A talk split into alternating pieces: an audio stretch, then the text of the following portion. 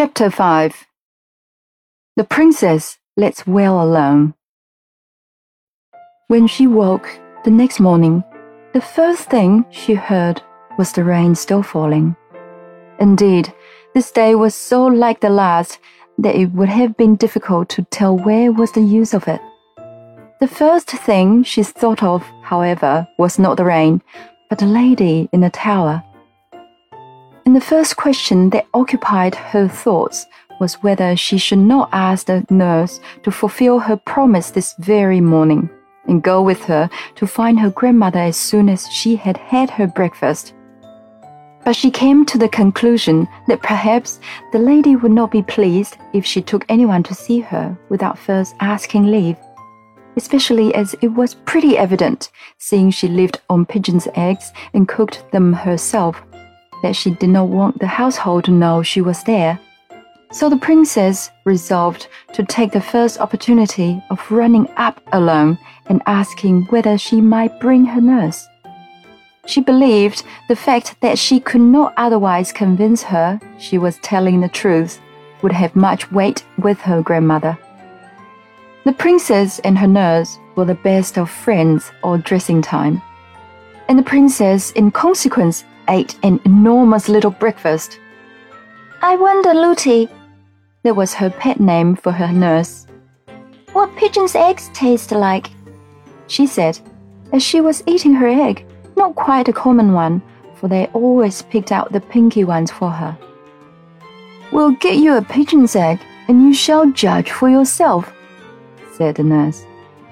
Oh, no, no, returned Irene suddenly reflecting they might disturb the old lady in getting it, and that even if they did not, she would have one less in consequence.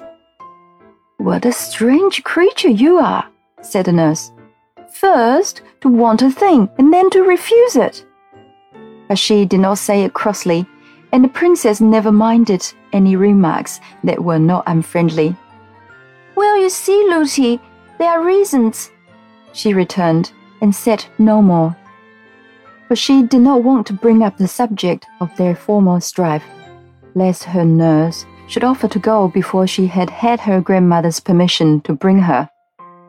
Of course, she could refuse to take her, but then she would believe her less than ever. Now the nurse, as she said herself afterwards, could not be every moment in the room, and as never before yesterday had the princess given her the smallest reason for anxiety. It had not yet come into her head to watch her more closely.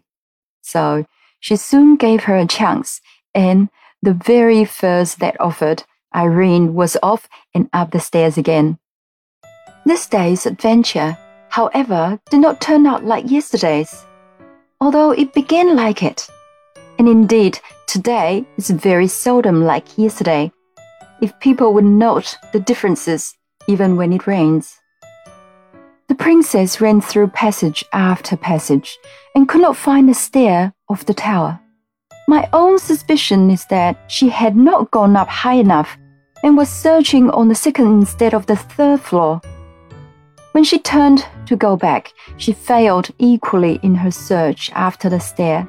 She was lost once more. Something made it even worse to bear this time, and it was no wonder that she cried again. Suddenly, it occurred to her that it was after having cried before that she had found her grandmother's stair.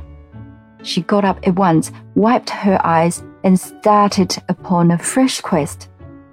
This time, although she did not find what she hoped, she found what was next best.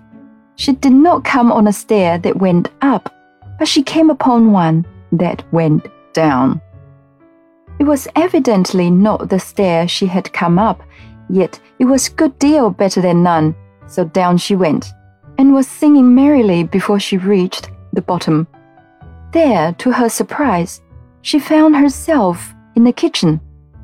Although she was not allowed to go there alone, her nurse had often taken her, and she was a great favorite with the servants.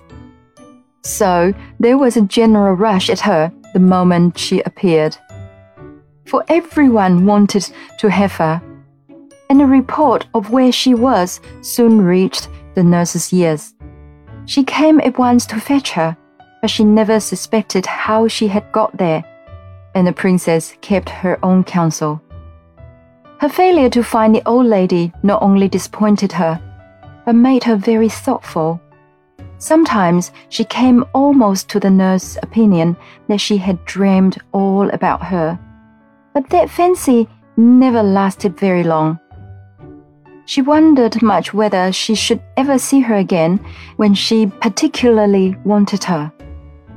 She resolved to say nothing more to her nurse on the subject, seeing it was so little in her power to prove her words.